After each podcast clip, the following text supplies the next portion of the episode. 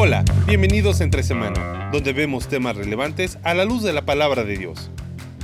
Vaciando la aljaba es el nombre de la nueva serie que iniciamos hoy. Esta expresión es usada en el Salmo 127 de una forma metafórica sobre los padres y sus hijos. En este primer episodio conversaremos sobre el impacto de la llegada de los hijos al matrimonio. Así que acompañemos a Alex y a Marcelo con invitadas especiales en esta nueva serie, aquí entre semana. Iniciando nueva serie hoy entre semana, lo estamos llamando, si ya viste el título, vaciando la aljaba. ¿Qué es eso? Eh, una aljaba, obviamente, todos sabemos lo que es una aljaba. No. no, sabemos el versículo de memoria, Salmo 127, pero no tenemos idea ¿Es, lo que es, una palabra común, aljaba? No. No, no. Eh, es, bueno, para los que no saben, son los que las, el, la bolsita. La bolsita donde se, ponen las flechas para el arquero. Entonces el arquero, no el arquero de, de, fútbol, de fútbol el arquero de arco, eh, donde guarda esas flechas, eso se llama aljaba. Suena... Suena interesante, basando la aljaba es como que, que, viene. Pero bueno, está, está inspirado en, el Salmo 127, ¿no? Eh, como flechas en las manos del guerrero son los hijos de la juventud, dichosos los que llenan su aljaba con esta clase de flechas. Oh. Ok. Así que ¿Qué sería el tema en sí? El, tema, bueno, la verdad lo vamos a tratar como un eh, parte 2. Eh, es que hay, eh, nuestro equipo de marketing estaba, estaba pensando en cómo llamar esta serie. Inicialmente pensábamos llamarlo Líneas Borrosas 2, porque es una continuidad o una continuación de lo que estuvimos hablando acerca de amigos, novios, después esposos. esposos, etc. Y ahora queremos continuar esa, esa línea y hablar acerca de la crianza de hijos, hablar acerca de cómo es que se continúa esta, tanto estas dinámicas entre, entre esposo eh, y esposa y también ahora los hijos y aún familia empleada. empleada. Entonces vamos a, vamos a continuar esto.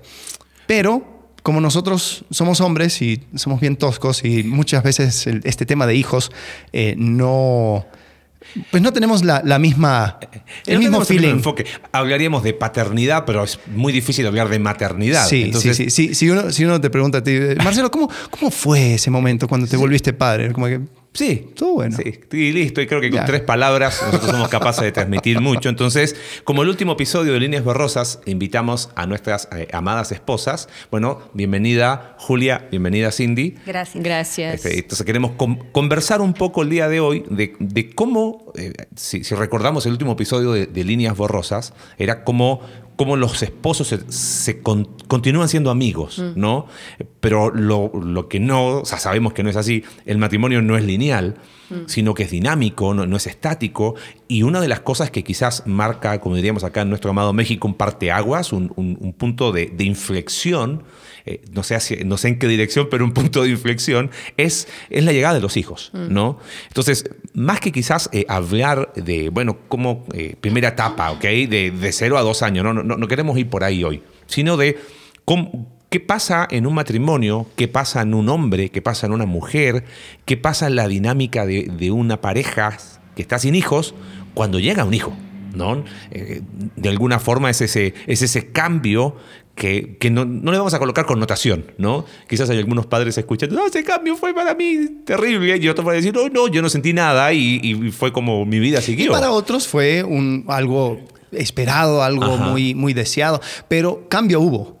¿No? Entonces, eh, quizás partiendo un poco de, la experiencia y también hablando un poco de, un sentido general en, cómo es que se pueden eh, preparar para ese cambio eh, si nos escuchan parejas casadas sin hijos o aún simplemente para prepararse mentalmente o si, si ya te toca al otro lado pensar ¿cómo, fue ese momento. ¿Cómo fue exactamente? ¿no? Entonces, a ver, les, les, escucho. ¿Cómo fue ese...? Cuéntenos, ¿cómo...? Bueno, la, experiencia, ¿ustedes cuánto tiempo, Julia, Alex, sin hijos estuvieron? Tres años. Tres años. hasta la llegada de Benjamín. Y nosotros tuvimos Uno. un año sin hijos. Bueno, ¿cómo, fue la, el, del punto de vista un de año sin hijos? O sea, ¿Al año nació? No, al año quedó embarazada. Ah, sí. Y a los casi. ando, sacando. sacando números, ¿no? nació de siete meses, dice la Al año nueve meses. Sí, al año, al año, al año nueve meses eh, nació Marcela. Eh, ¿cómo, fue para ustedes? Eh, Traten de volver a ese momento. Hace A revivir. 19 años. Wow. Este, para mí fue un cambio radical en mi vida. Eh, estuvieron hablando un poquito ahí acerca de la preparación y la verdad yo no, no me preparé en, en, diría, en muy pocos aspectos. Yo pensé que la llegada de un hijo o una hija en este caso este, iba a ser, eh, pues, más allá de, de- de- de- cuidar un bebé, ese, iba a implicar solamente Ajá. eso, ¿no? Cuidar un bebé, pero no, no era consciente, yo creo, en ese tiempo, de todas las implicancias a nivel matrimonial, dinámicas, tiempo, cansancio, lidiar con, con la tremenda responsabilidad que tienes cuando tienes mi, cuando tenía a mi hija en mis brazos, o sea, yo dije, ¿y ahora qué hago? Para mí fue un cambio, o sea, si lo puedo resumir así en pocas palabras, fue muy radical. No, y recuerdo, en, en ese tiempo vivíamos en Chile y mi, yo trabajaba en una ciudad como a 12 kilómetros. Me iba, pues, ¿qué? 7 de la mañana, llegaba a 9 de la noche. Entonces recuerdo que un día estábamos, estábamos hablando yo con una pareja y digo, Marcela, Marcela fue súper tranquila. Los primeros seis meses ni lloró. Yo no recuerdo haber eh, que haya tenido este, cólicos o que se haya despertado en la noche. ¿viste? Y Cindy me mira, me dice, si llegabas a dormir, si trabajabas todo el día. Y la primera semana de, de- con Marcela en casa dijo, no, yo te voy a ayudar. Y súper bien, la primera semana. Ah, porque me, sea, dieron, me, dieron, me dieron una semana libre por trabajo. Entonces tuve, tuve esa primera semana en casa y me bien. ayudó súper bien. O sea, yo en la noche le daba eh, el pecho para que se alimentara, él la cambiaba, le secaba los gases y todo. Pero duró la primera semana. Ya la, la segunda, semana como que, bueno, ya agarraste vuelo, adiós. Claro. La segunda semana, semana. o sea, yo le pegaba codazo, le movía, lo- o sea, no él, pero era un tronco al lado mío y yo con mi niña así toda la madrugada lidiando. Sí, fue bien Sí. complicado. Sí, fueron, fueron meses interesantes. Sí, yo, yo me acuerdo que, que Julia, eh, antes de que naciera Ben, ella decía, o sea, como que había esta idea de que "Ah, esto lo, lo tengo de taquito, o sea, Claro. esto ya, ya, ya lo sé porque A soy Alex le una encanta supertía". contar esa historia. Sí. Bueno, si quieres cuéntalo tú, para eso estás.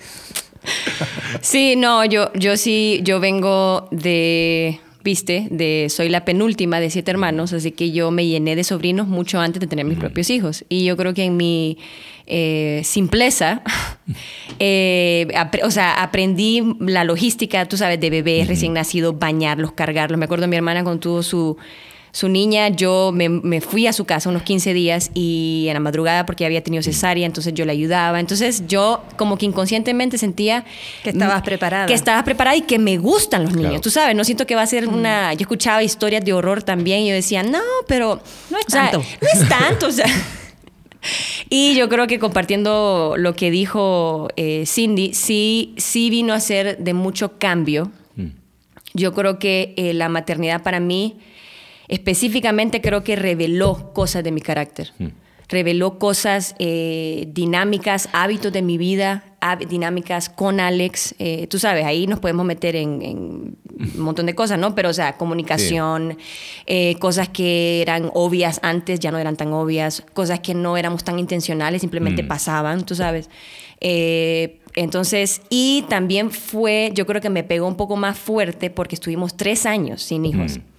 Ya, ya había una, una especie de, de, De ritmo. De claro. ritmo, claro. y entonces, por ejemplo, yo estaba trabajando tiempo completo, él también, obviamente, aparte de eso estábamos en el ministerio, entonces yo creo que de alguna manera fue bueno porque sí, eh, sí generamos un sentido de equipo, de verdad que sí, pero eh, no sé cómo decirlo. Dirías, había un sentido de equipo en la realidad que tenían Claro, ambos, claro, sin hijos, pero- donde nos levantamos 5 de la mañana y, y el otro día nos dormimos a la 1 de la mañana y el otro día a las Salimos y 5. vamos a juntarnos con tal. Ah, sí, listo, ah, o sea, claro, nos- nos había un sentido de equipo en esa realidad. Correcto, y no me di cuenta que ese sentido de equipo que era bueno tenía que ser ajustado.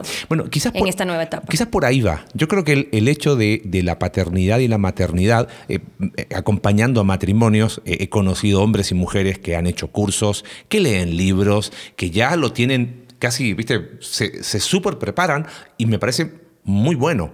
Sin embargo, esa preparación nunca va a poder abarcar algo que definitivamente, como dice el dicho, otra cosa es con guitarra. ¿no? Y responde a la realidad de cada matrimonio. Exactamente. Entonces, pero por otro lado es, eh, lo que sí estamos de acuerdo es hay un cambio. O sea, mm, no le quiero dar una connotación, porque no la, no la tiene. No. Eso son una bendición, son una herencia. Sí. Quizás algún padre escuchando dice, bueno, te regalo mi herencia, ¿no? Pero, pero son, una, son una bendición. Lo que, lo que a veces no nos gusta hablar eh, es el tema de, de ese, ese cambio, ese ajuste. En algunos casos, eh, no sé, siempre cuando hemos hablado los domingos, eh, perfilamos los extremos como para decir, mira, a veces eh, va a un extremo peligroso, ¿no? No sé si, cómo lo han visto ustedes, yo he podido observ- observar que hay personas que cuando viene la paternidad, cuando viene la maternidad, se les paraliza la vida y se les acaba la vida. O sea, ya no es un cambio, es como un, eh, un muro y se acabó.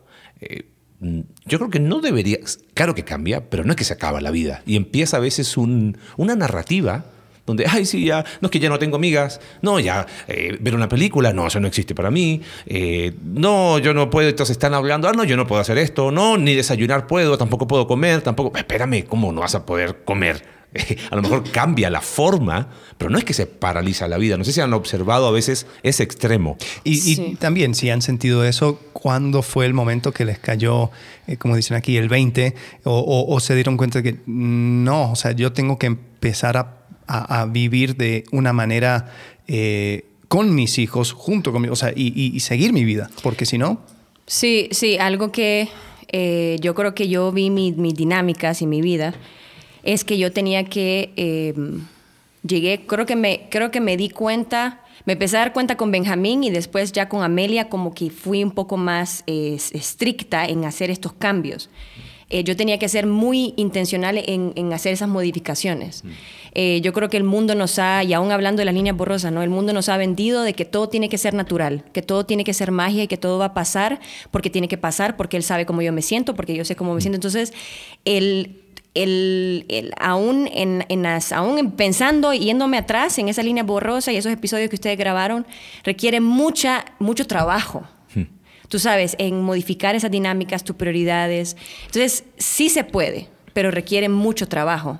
Y, y- y va- y requiere aún más trabajo porque tú sales de tu, zona, de tu zona cómoda. Yo estuve tres años en mi zona cómoda, en el sentido de que ya yo ya sabía lo que Alex pensaba y él ya sabía lo... O sea, sí, habían discusiones y obviamente estábamos construyendo, pero ya habíamos llegado a un lugar tan cómodo, él y yo, de trabajar en equipo, de comunicarnos, que cuando llegaron los niños, yo pensé que eso iba a seguir fluyendo, tú sabes.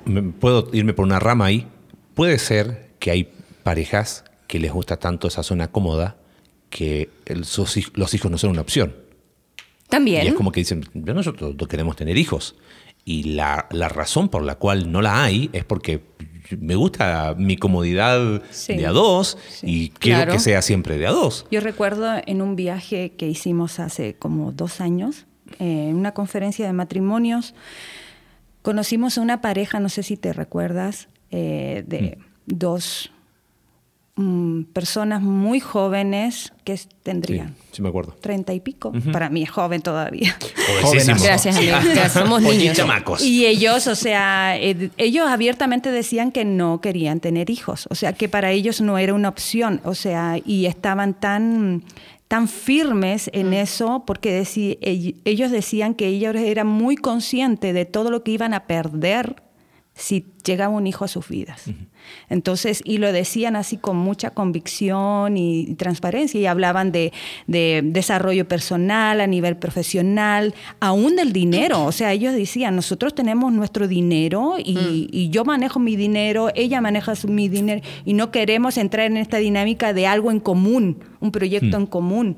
Eh, no queremos eso. No sé si te, te Sí, sí, sí, me acuerdas acuerdo eso. Sí, y, Perfectamente. esa, y, y no es solamente zona cómoda, es que esa es mi identidad. Mm. O sea, si tú me sacas de ese, como decía Cindy, de que ahora la cosa tiene que ser eh, algo en común, yo tengo que dar mis plata, yo tengo que ponerme de acuerdo, tengo que hablar, todas esas cosas como que me sacan de lo que yo soy, ¿no? Pero yo siempre he sido así, yo siempre he manejado Claro. mi plata, mi tiempo, mis recursos así. Ahora tú me estás hablando de llegar, lle- que otra persona llegue a destruir mi zona cómoda, por ende mi identidad, no, o sea... Ahora la pregunta es, ¿está mal eso? Si una pareja se casa y decide no tener hijos. Qué interesante pregunta. Próximo episodio vamos a. Estas son las, son las pre- preguntas eh, alexísticas, ¿no? Este, que, que diríamos acá en México, nos, siempre nos agarra en curva, ¿no? Pero eh, no sé si tengo respuesta. Y, y creo que nadie la, la- la tiene en un sentido, eh, ah, mira, con un versículo bíblico, ¿no? Pero sí creo que hablamos de motivaciones Correcto. ¿A qué transparentes, eh, honestas ante Dios. Mm. Así es. Y cuando hay una motivación que pasa por una actitud egoísta, eh, al final, supongamos que no hay, no hay hijos, ¿ok? Y la motivación tiene que ver con, con lo que decía, lo que contaba Mi recién.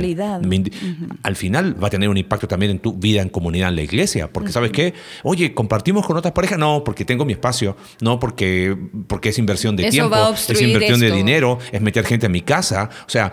No solamente se reflejan hijos, se reflejan vida en comunidad. Oye, ¿y vamos a ser generosos con otros? Pues no, ¿por qué? Pues si yo, yo estoy construyendo mi proyecto junto a mi esposa y, y no necesito más. Entonces yo creo que pasa por más por ahí. Ahora, supongamos que viene una pareja que, que tiene el deseo de ir a servir al Señor en un país donde el Evangelio es perseguido. Sí, estaba pensando. Y, y ellos deciden y dicen, ¿sabes qué? Al menos en esta primera etapa no vamos a buscar tener hijos porque queremos, en, en la etapa en que estamos, en, una, en un mo- momento relativamente joven como pareja, tener la libertad de ir a un lugar así donde vamos a, si nuestra vida está en peligro, en un lugar así, sumarle a un tercero. Entonces creo que ahí tiene que ver con la causa del reino de los cielos. Entonces ahí a lo mejor uno diría, eh, con el respeto que, que- que merece la individualidad, pero creo que mucho pasa por, por motivaciones. ¿no? Sí, ¿Cómo sí, lo yo- ves tú? eh, per- perdón por, por lanzar esa, No, esa siempre pregunta. está bien. Sabía que iba a venir, sabía. Te vi con cara de. esa- ¿Viste cuando se viene la tormenta? Ya, vi la cara de Alex y dije. mm, se me estaba creciendo los cuernitos así. Exacto, está preparando la pregunta. Sí. No, y, y creo que la respuesta es, es la, que, la que yo daría también. O sea, si la motivación es egocentrista, entonces está mal. O sea, inde- independiente de eh, la- lo, lo complejo que es esa pregunta en sí, Sí. si parte, y, y así con cualquier cosa, Mm. eh, aún, aún entrar en el ministerio, cosas buenas, Claro. si es por razones egoístas, está mal. Sí, Y aún, y aún del otro lado, la- las mamás que, que quieren llenar su aljaba y tienen 7, 10 hijos y su relación con su esposo no, no es la mejor. Entonces, eh, pero es bueno, Dios quiere que tengamos muchos Ahí hijos. vamos a ir al, otro, ver, al otro extremo, ¿no? O sea, estábamos tratando de ir perfilando. Bueno, una última cosa Ajá. ahí. Eh, creo que lo que están mencionando acerca de esa zona de confort, Mm. eh, creo que también puede ser, como lo digo, puede ser un consuelo muy grande para parejas que no pueden tener hijos. mm, Y, y creo que uno tiene que encontrar eh, el- lo positivo en todo eso, porque a veces hay, hay parejas que quieren tener hijos, no pueden, y se sienten eso. como que, bueno, entonces esto va a ser nuestra realidad. Mm. Sí, no es sin sus dificultades, Sí. pero recuerda también y celebra el hecho de que ustedes van a poder eh, vivir esa dinámica de amigos, de, Sí. de- de, eh, socios en, en- en la vida, en todo lo que Mm. vayan a emprender, y tienen esa flexibilidad que quizás una pareja que, que sí podría tener hijos no lo tendría. Sí, y sabes que estaba justamente pensando en eso, quizás para cerrar eso e irnos al otro, al otro extremo, eh, de- de- que tiene que ver mucho con identidad distorsionada, Correcto. estancada, eh, o como queramos llamarle, pero la, la maternidad y la paternidad como tema cambia a cualquier persona. Sí. Ya sea que incluya la llegada de los hijos como la no llegada. O sea, porque eh, en un matrimonio que está anhelando o que ha anhelado tener hijos, el- la noticia de no van a poder tener hijos sí tiene que ver con paternidad y maternidad que no, no se concreta. Entonces, sí hay un cambio en esa pareja. Claro. Sí es enfrentar una realidad, enfrentar una, un- un- un- un- un- una expectativa que se viene abajo, ¿no? Y, y creo que hay un lugar, pe- pensando en lo que decía Alex, eh, creo que es, es difícil acompañar a- a- y nos ha tocado eh, acompañar a, a parejas de- eh, en una situación así, pero eh, mm, creo que uno tiene que ser muy, muy sabio en, en guardar silencio de no decir cosas equivocadas, pero, pero sí, sí poder encontrar el, el que es un tema que hay que hablarlo y hay que buscar la ayuda de Dios porque es un cambio eh, inevitable, ¿no? ¿Cuál sería el otro perfil? Mencionaste recién Julia, ¿no? O sea, el hecho de que ok, llega la paternidad y la maternidad y es como que, lo hablamos antes de grabar, pensando en, hemos hablado de asuntos pendientes, ¿correcto?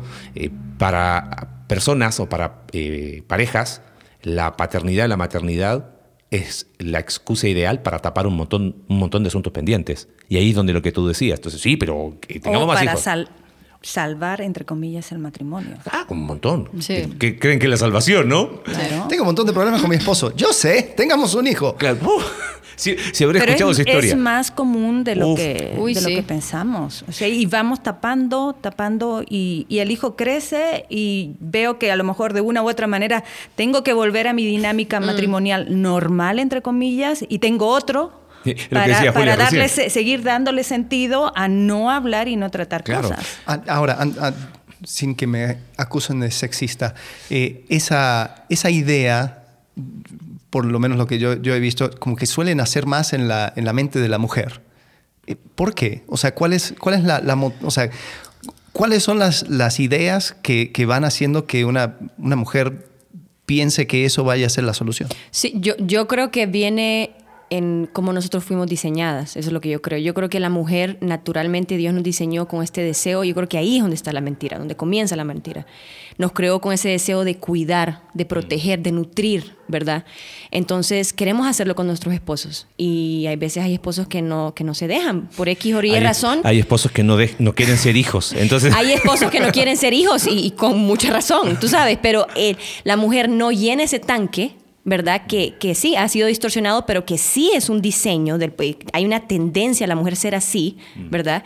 Entonces, en medio de la distorsión, en medio del pecado, en medio de nuestra crianza y todo lo demás, creemos de que para, como es como habla Smith, para poder este, eh, bajarle a mi herida o, o ponerle, tú sabes, un poquito de cremita a esa herida, voy a llenarme de hijos, porque mi, hijos, mi hijo no me pide lo que yo no puedo darle. Yo le, yo le doy a él, le doy, le doy, le doy, y yo me, me lleno mi tanque, lleno mi tanque emocional, de cuidarlo, de protegerlo. Eso. Entonces eso va formando mi identidad. O sea, no me siento necesitada, no me siento deseada, entonces con un hijo por lo menos eso viene por defecto. Sí, Sí. Es, es el cambio por el, por el cambio. Es un Exacto. movimiento Es- lateral. es o sea, movimiento. yo pienso que necesito un cambio, pero como ese cambio yo no lo puedo controlar porque depende de mi esposo o de la circunstancia, qué sé yo, busco un cambio. Y el cambio que está a mi alcance es embarazarme.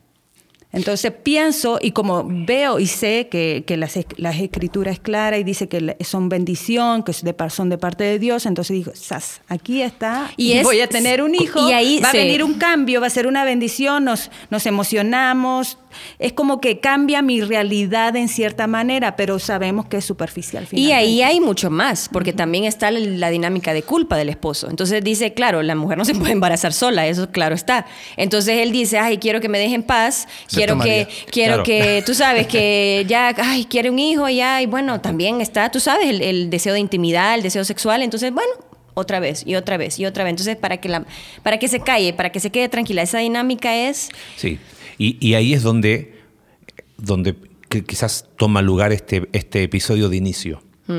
Porque antes de hablar de crianza de hijos y de cómo, cómo se vacía la aljaba, es realmente, así como hablamos en líneas borrosas, hey, ¿estás preparado para tener amistades sanas y espirituales? Sí, ok, empieza. ¿Estás preparado para avanzar a, a una relación exclusiva, unidireccional? No, no, porque tengo, sí, claro, estás, estás- estás en secundaria, ¿qué, qué estás pensando en? ¿De? Y de la misma manera, ¿estás listo para pasar de novios a esposos? ¿Viste? Hay focos que, dan, que dicen luz verde, hay focos que van luz amarilla. En este caso, creo que un- una, eh, leyendo un libro de Paul David Tripp, que el otro día en, algún episodio este, anterior eh, cité como algo que no era, como todo libro que tiene ciertas espinas, hay un libro de él que se llama Paternidad, está muy bueno, vamos a colocarlo ahí en, la- en las notas, y él plantea en, en los primeros capítulos eh, cuál es la visión que debemos tener nosotros como padres antes de iniciar la aventura de la maternidad y la paternidad.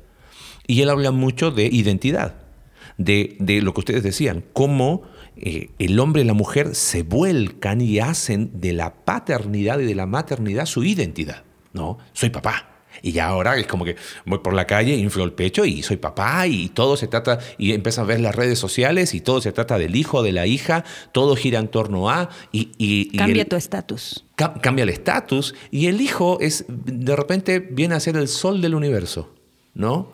Entonces, eh, todo empieza a orbitar alrededor de, mi viejo tenía una frase, del niño Dios, así le llamaba, en una, por una, una situación ahí que familiar, eh, y todo empieza a orbitar alrededor de. Entonces, eh, se hace la identidad. Y ahí viene el conflicto. Entonces eso muestra que una persona, y no sé, más allá del el, consejo biológico de, si es la mejor edad o no mejor edad, eh, más allá de cuánto tiempo sin hijos o con hijos, acá entre nosotros tuvimos diferencia con eso, pero creo que es muy peligroso que un hombre y una mujer se embarquen en un proyecto de tener hijos con problemas de identidad espiritual. Hmm. Ahora, ¿Estamos de acuerdo? Sí. Eh, todos estamos en un proceso de madurar. Entonces, tampoco estamos diciendo tienes que tener todo en orden, cero peleas por, 14 meses y después ahí sí. No, pero sí creo que por, lo menos poder resolver esos asuntos eh, básicos de identidad, creo que un trabajo eh, básico en equipo, mm. estaba pensando en ¿no? O sea, en, esa, en ese tiempo, esa etapa que, pasamos Julia y yo sin tener hijos, yo creo que una de las razones, no sé si lo mencionamos en líneas borrosas, pero bueno, ya fue, hace mucho tiempo. Em, Sirve de hipervínculo. Sí. Eh, una de las razones fue porque nuestra relación eh, de, noviazgo y aún de compromiso fue a distancia. Entonces habían muchas dinámicas donde quizás todavía no, no habíamos embonado, no, mm. no eran, habían cosas donde eh, sí, nos, nos amábamos, nos queríamos y, no, no hubo duda en cuanto a la decisión de casarnos, pero habían ciertas dinámicas donde no podíamos eh, vivir juntos mm. aún en esa etapa de, de noviazgo ni de compromiso. Entonces yo creo que yo por lo menos quería pasar un tiempo donde, bueno, aprendamos a ser equipo. Hmm. Primero, antes de eh, emprender esto de tener hijos. Y creo que ese tiempo fue bueno porque fuimos aprendiendo, fuimos eh, agarrando ese, ese, ese ritmo eh, y, cuando vino, cuando vinieron los hijos, no era como, ¿y ahora ¿Qué, hago? No, y en ese sentido de equipo, o sea, trabajando en, intencionalmente en, poder ser equipo, salieron otras cosas. Hmm. ¿Por qué Julia no puede ser equipo con Alex? ¿Por qué Julia no, no puede estar de acuerdo? ¿Por qué cuando Alex da un consejo, me dice, me da una instrucción o lo que sea, yo me pongo la defensiva? ¿Por qué no puedo embonar? ¿Por qué eh, me causa conflicto? Entonces todo reduce a mi identidad, como yo me veía a mí misma y podemos meternos a la identidad y la crianza, ¿no? Pero sí, es que para, mí ese es el gran tema, ¿eh? Sí. Ese es el gran tema. Lo que decías recién, perfección, no. O sea, eso de, ok, 12 eh, meses sin discusiones y ahora sí embarques. No, no, no, no. Pero identidad. Eh, pero como, como, como una pareja, como tú a una pareja joven que, que anhela y que quiere iniciar esta etapa de preparación para la paternidad y maternidad, ¿Cómo, cómo, sería un acompañamiento sano hmm. a esa? Porque, o sea, hoy por hoy, claro, nosotros lo vemos en perspectiva del tiempo. Pero ahora podemos llegar a ciertas conclusiones. Pero ¿qué, qué sería lo práctico para una pareja eh, que está pensando seriamente en la paternidad? Eh, Alex, Yo creo que uno tiene que ver con eh, esa idea acerca de, ellos mismos, em, cómo es que sus planes se van uniendo, porque yo creo que algo, algo sucede. Cuando, se, cuando una pareja se casa, sus planes se unen y ellos se unen, pero después, cuando uno tiene hijos, los, los planes siguen unidos, pero los roles se dividen de manera mucho más marcada. Entonces, si una persona, eh, una, una, o sea, sigamos por, por eh, roles tradicionales eh, de, hombre y mujer, eh, y creo que es simplemente porque en muchos casos eso es lo que comúnmente se da. El hombre trabaja, provee y, trae la mayoría del ingreso al hogar y la mujer queda o está en, casa y cuida, cuida de los hijos o se encarga más de los hijos y si trabaja no es, o sea, la carga no, no cae sobre ella. Eh, cuando los dos están trabajando sin hijos, o sea, los dos jalan parejos. Y, los dos, o sea, la verdad, o sea, en, cuestión de rol y género, no hay mucha diferencia eh, y, hasta eso puede puede ser eh, un, tema de orgullo mm. para eh, el hombre en el sentido, por ejemplo, o sea, en mi caso yo me sentía orgulloso de que eh, yo, yo no soy machista, yo ayudo, limpio y hago y, y estoy disponible para, para Julia en cualquier cosa, porque yo, sí, ves, yo soy, yo soy, yo soy feminista, ¿no? al tener los hijos, habían cosas donde, o sea, es frustrante cuando no puedes calmar a tu hijo. Mm. Dices, la única que le puede calmar es ella.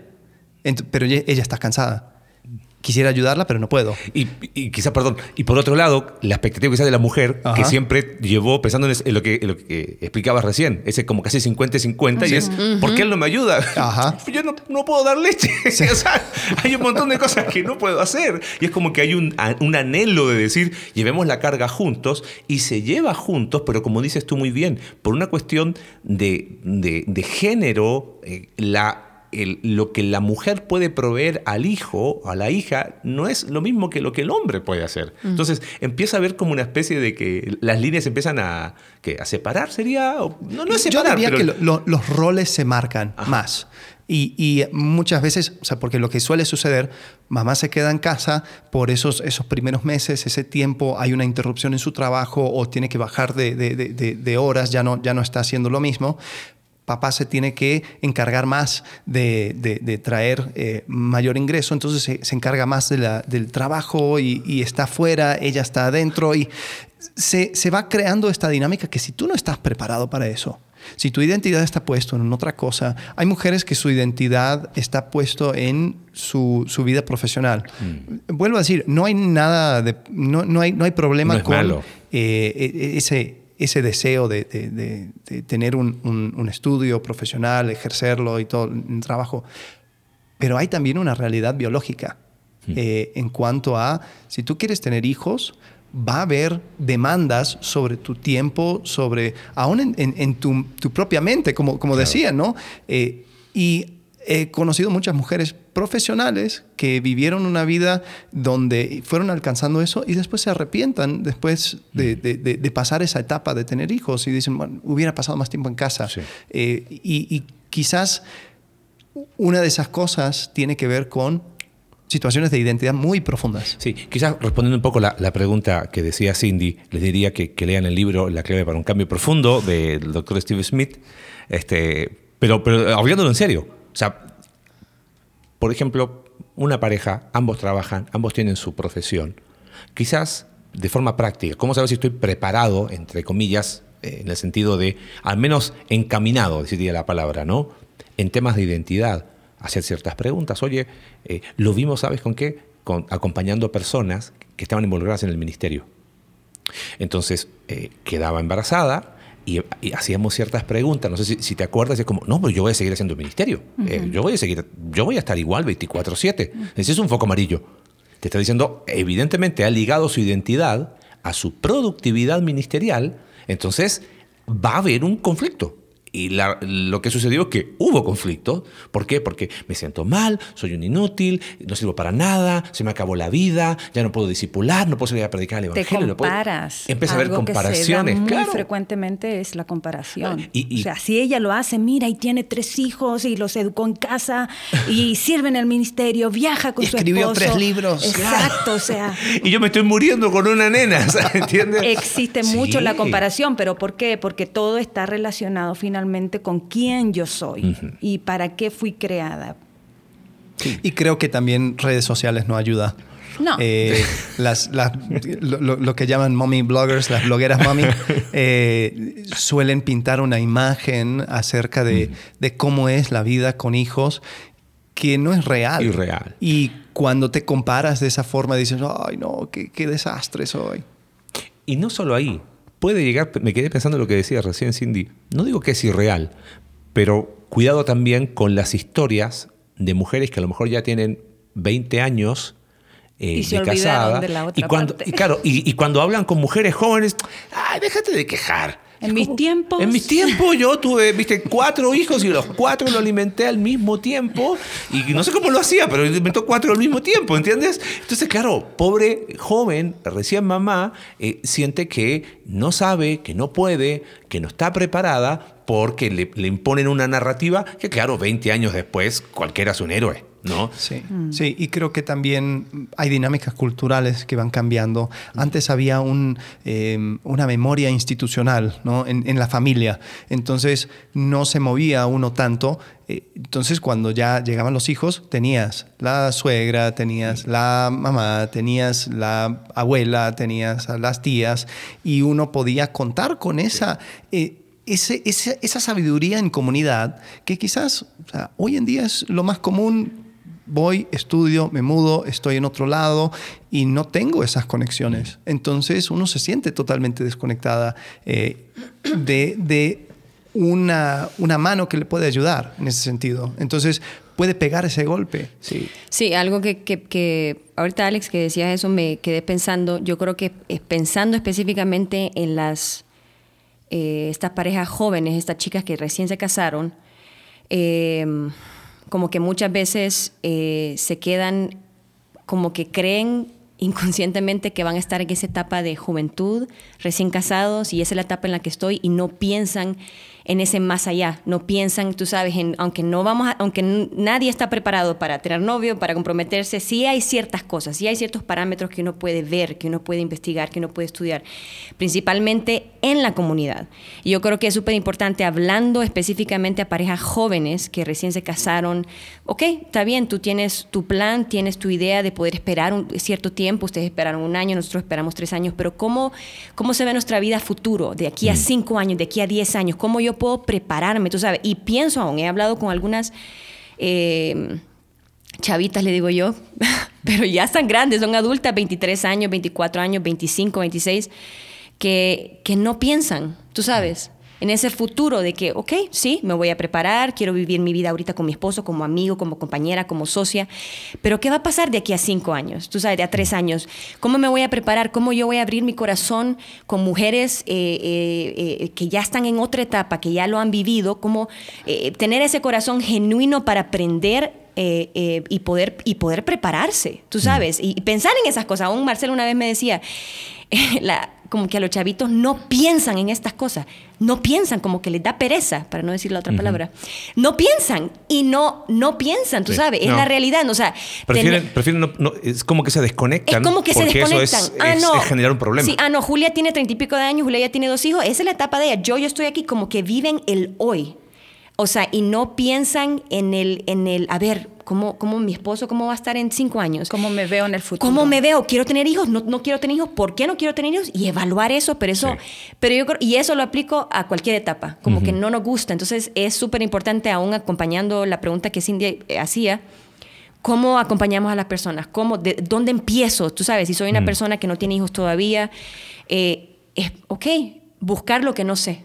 Sí, y creo que lo que tú dijiste, ¿no, Julia? Eh, de que tener hijos empezó a revelar un montón de cosas que traías eh, ya dentro. Eh, ya escuché un dicho, decía, uno no se da cuenta lo, ¿cómo es? Lo egoísta que es hasta que se casa y no se da cuenta lo enojado que es hasta que tenga hijos. y, creo que es cierto, pero quizás es, o sea, me, me, gusta esa pregunta que hiciste, Cindy, en cuanto a, vaya, ¿Cómo podemos ser prácticos? Quizás la pregunta sería, antes de tener hijos, ¿quiénes son tus mentores? ¿Cuáles son las personas al cual tú puedes hablar? Y no estoy hablando, hablando de googlear una cosa. No, no, porque estamos hablando de relaciones muchas reales. veces nosotros nos, nos, acostumbramos, yo, o sea, mi, mi, mi otra identidad es de desarrollador de, de, sistemas y, lo paso googleando. Y a veces nos acostumbramos a, mm. googlear. Y, Obtener esa información ¿Cómo hago con tal cosa? Y, oh, ya leí un artículo, ya leí un artículo. Entonces uno piensa, mm. yo no necesito mentores, yo no necesito personas que, que, hablen a mi vida porque yo ya sé dónde conseguir la información. Pero la paternidad te cambia absolutamente todo eso. Entonces, eh, la primera pregunta sería, ¿tienen primero la madurez emocional, espiritual, para poder ser real con alguien? Que no es tu esposo, que no es tu esposa, porque, vaya, ahora pueden los dos entre los dos y se trabajan las cosas. Pero ¿qué haces cuando tienes 23 horas de, estar despierto, cuando eh, hay un montón de frustraciones y, ya emocionalmente ya no puedes, y hay un quiebre? Y ahora, o sea, eh, vienen, los problemas. Bueno, y quizás pensando en la frase que dijiste, eh, otra forma de, no sé si de medir, pero si hay una actitud, una tendencia egocentrista donde todo se trata de mí, donde es mi tiempo, es como que, espérame, ¿y, estás pensando en tener hijos? Me parece que tenemos que tener una conversación. Y me quedé pensando en algo que dijiste y creo que ahí es donde toma un lugar la comunidad de la iglesia. Porque en las dinámicas migratorias, bueno, los cuatro acá hemos vivido esa realidad mm. y es la realidad de, creo que más de la mitad de las personas de la iglesia que no tienen su familia eh, ampliada, le hace papá, mamá, hermano, suegro, suegra, Entonces, información no te prepara para la maternidad y la paternidad. Sí, quizás acompañamiento espiritual. O sea, vamos a, me voy a acercar a una mujer que, ya ha caminado y, quizás animo a, mujeres eh, que ya han, pasado por todo lo que es eh, la primera etapa de la maternidad, que sean capaces de acercarse, de, mostrarse, no, no, no con actitud de pontificar, ¿no? Hey, nenita, yo te voy a decir cómo es tener hijos. No, no, no, no. Sino quizás, oye, vamos a tomarnos un café, vi que estás embarazada, ¿sabes qué? Sé que no, no tienes tu familia acá, me muestro disponible y dispuesta si tú deseas. Y lo mismo como hombres, ¿no? Sabiendo que quizás, oye, va a llegar una, está por, por dar a luz tu, tu, tu, esposa, ven, vamos a tomarnos un café. Si necesitas algo, si un día tienes ganas de devolver a tu hijo o a tu hija y piensas que eso es pecado, no te preocupes, todos pasamos por lo mismo. A mí me pasó, ¿te acuerdas? Con Marcela un día le digo, Cindy, ¿e-, ¿está mal que tenga ganas de devolverla por media hora nada más? O sea, como que... Y después lo voy a buscar sin ningún problema, ¿no? Pero uno lucha con esos sentimientos, porque claro, fue un cambio tan brusco que, de repente dice, ¿cómo va? Y quizás eh, eh, la iglesia, esa comunidad espiritual, toma ese lugar de la familia para acompañar. Y quizás ese puede ser otro, buen parámetro. Eh, cómo, es tu vida en comunidad, mm. para poder enfrentar esto precioso, que como dice el Salmo 127, que son herencia de Jehová, que son recompensa de Dios, y que son las flechas, ¿no? Y quizás pensando en, lo que viene ahora, en los episodios hacia adelante, creo que algo fundamental es eh, qué mentalidad tengo en cuanto a hijos. Eh, Tripp habla en ese libro de paternidad, dice, tenemos mentalidad de propietarios, de dueños. ¿Lo creamos o no lo creamos? Todos, eh, por nuestra naturaleza pecaminosa, por esa tendencia egoísta de, construir mi reino, ah, son mis hijos.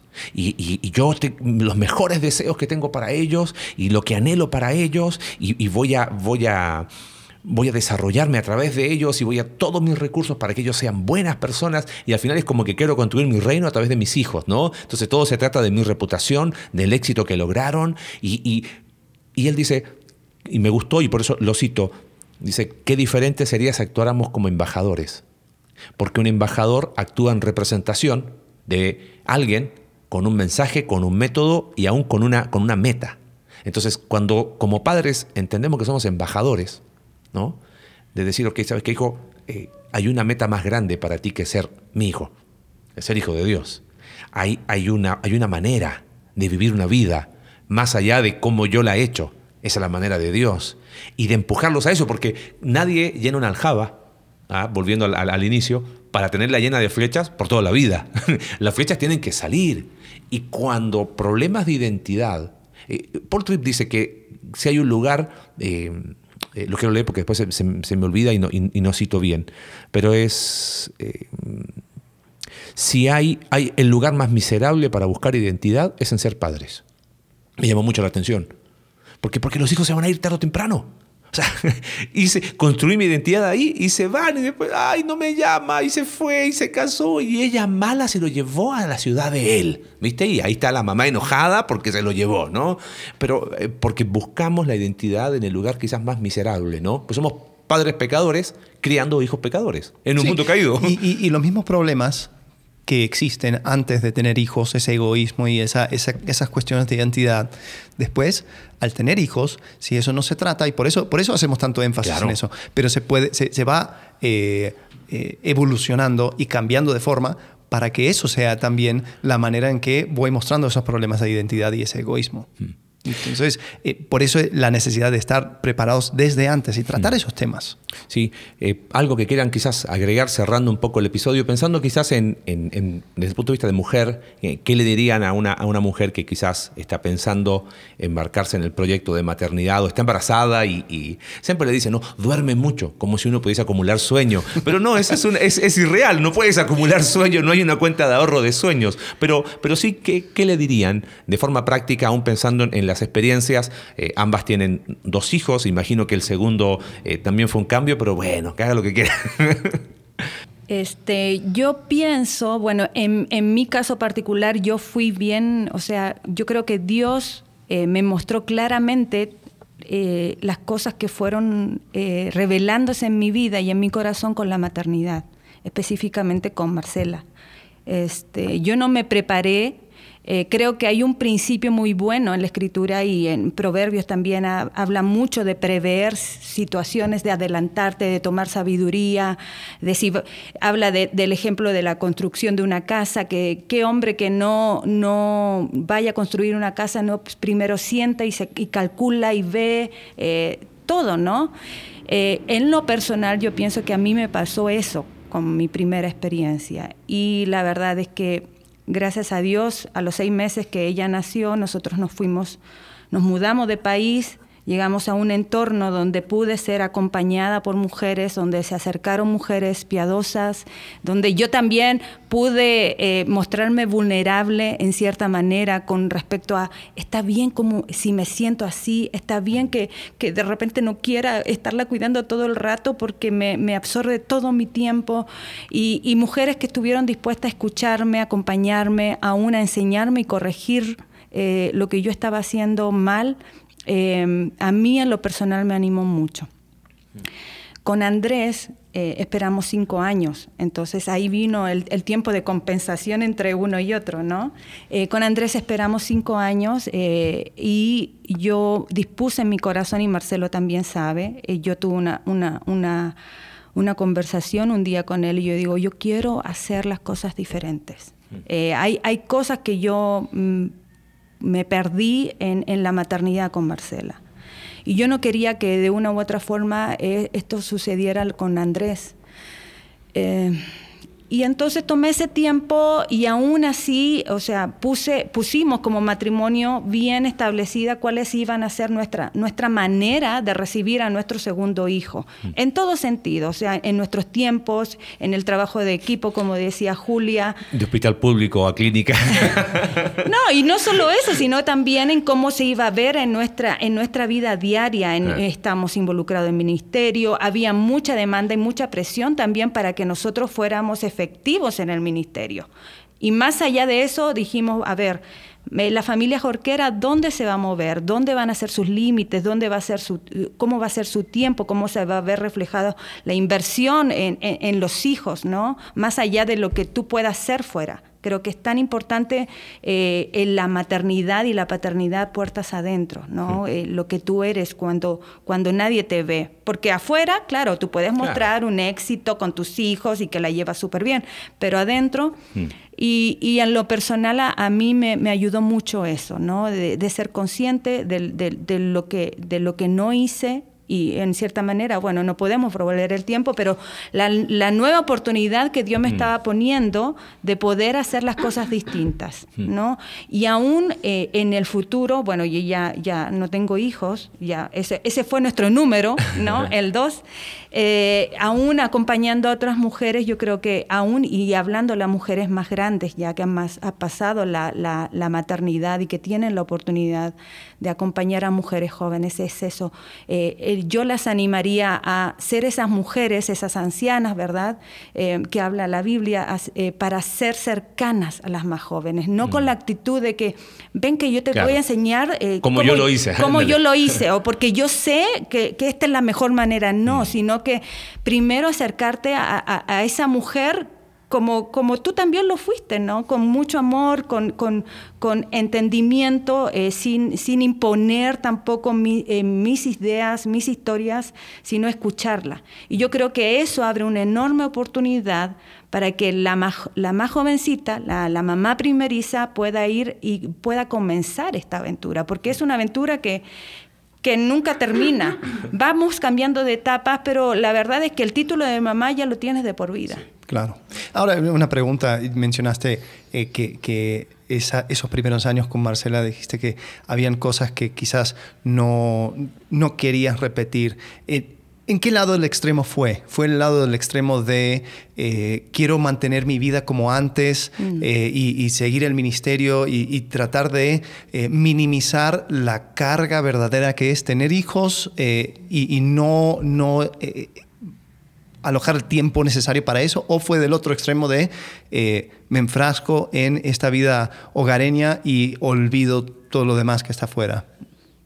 No, para mí fue, es que en, en, en, nuestro caso particular fue bien rara porque no fue una realidad común es que y natural. Tampoco fue ministerio, fue Exacto, estudio. Fue estudio. Estudio. Entonces, como estamos Claro. estudiando. O sea, fue estudio y ministerio, Claro, porque claro, fin en la semana semana estudiábamos y el fin de semana teníamos que rendir. O- otro día vamos a hablar de fin de semana. Entonces, yo, o sea, tenía que dejar a Marcela 8 de la mañana a la guardería, recogerla a la 1 de la tarde, después, o sea, a- a- en mi, mi casa, después el fin de semana ministerio, qué, qué reuniones, qué Había de mujeres, ajá. había que estudiar. Entonces, yo en lo personal creo que caí en el extremo de eh, activismo.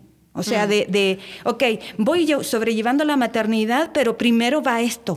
Y, y encima me iba, o sea, iba añadiendo las cosas de Marcela. Y en eso me perdí, me perdí etapas. O sea, eh, yo, yo, yo no fui esa mamá con ella de que los primeros años eh, eh, me sentaba a jugar, que disfrutaba, porque si me sentaba a jugar un ratito tenía que estar pensando en aquello que yo tenía que estar haciendo y que tenía que realizar al rato más tarde. Entonces, podía estar jugando con ella, Pero un ratito. pero un ratito, porque al rato tenía que hacer otras cosas. Claro, y- Entonces no era la- esa dedicación que yo decía, ok, este tiempo va a ser para mi hija, lo voy a disfrutar, voy a hacer, yo veo a Julia que es súper eh, entregada en ese sentido, que prepara actividades, que lo hace, que, que ensucian. Yo, no Marcela, no te vayas a ensuciar, porque si te ensucias, Y al, al rato, rato tengo que bañarte y va a ser más tiempo limpiar. porque tengo que ir a una reunión. Entonces, creo que en ese sentido yo no fui libre como mamá.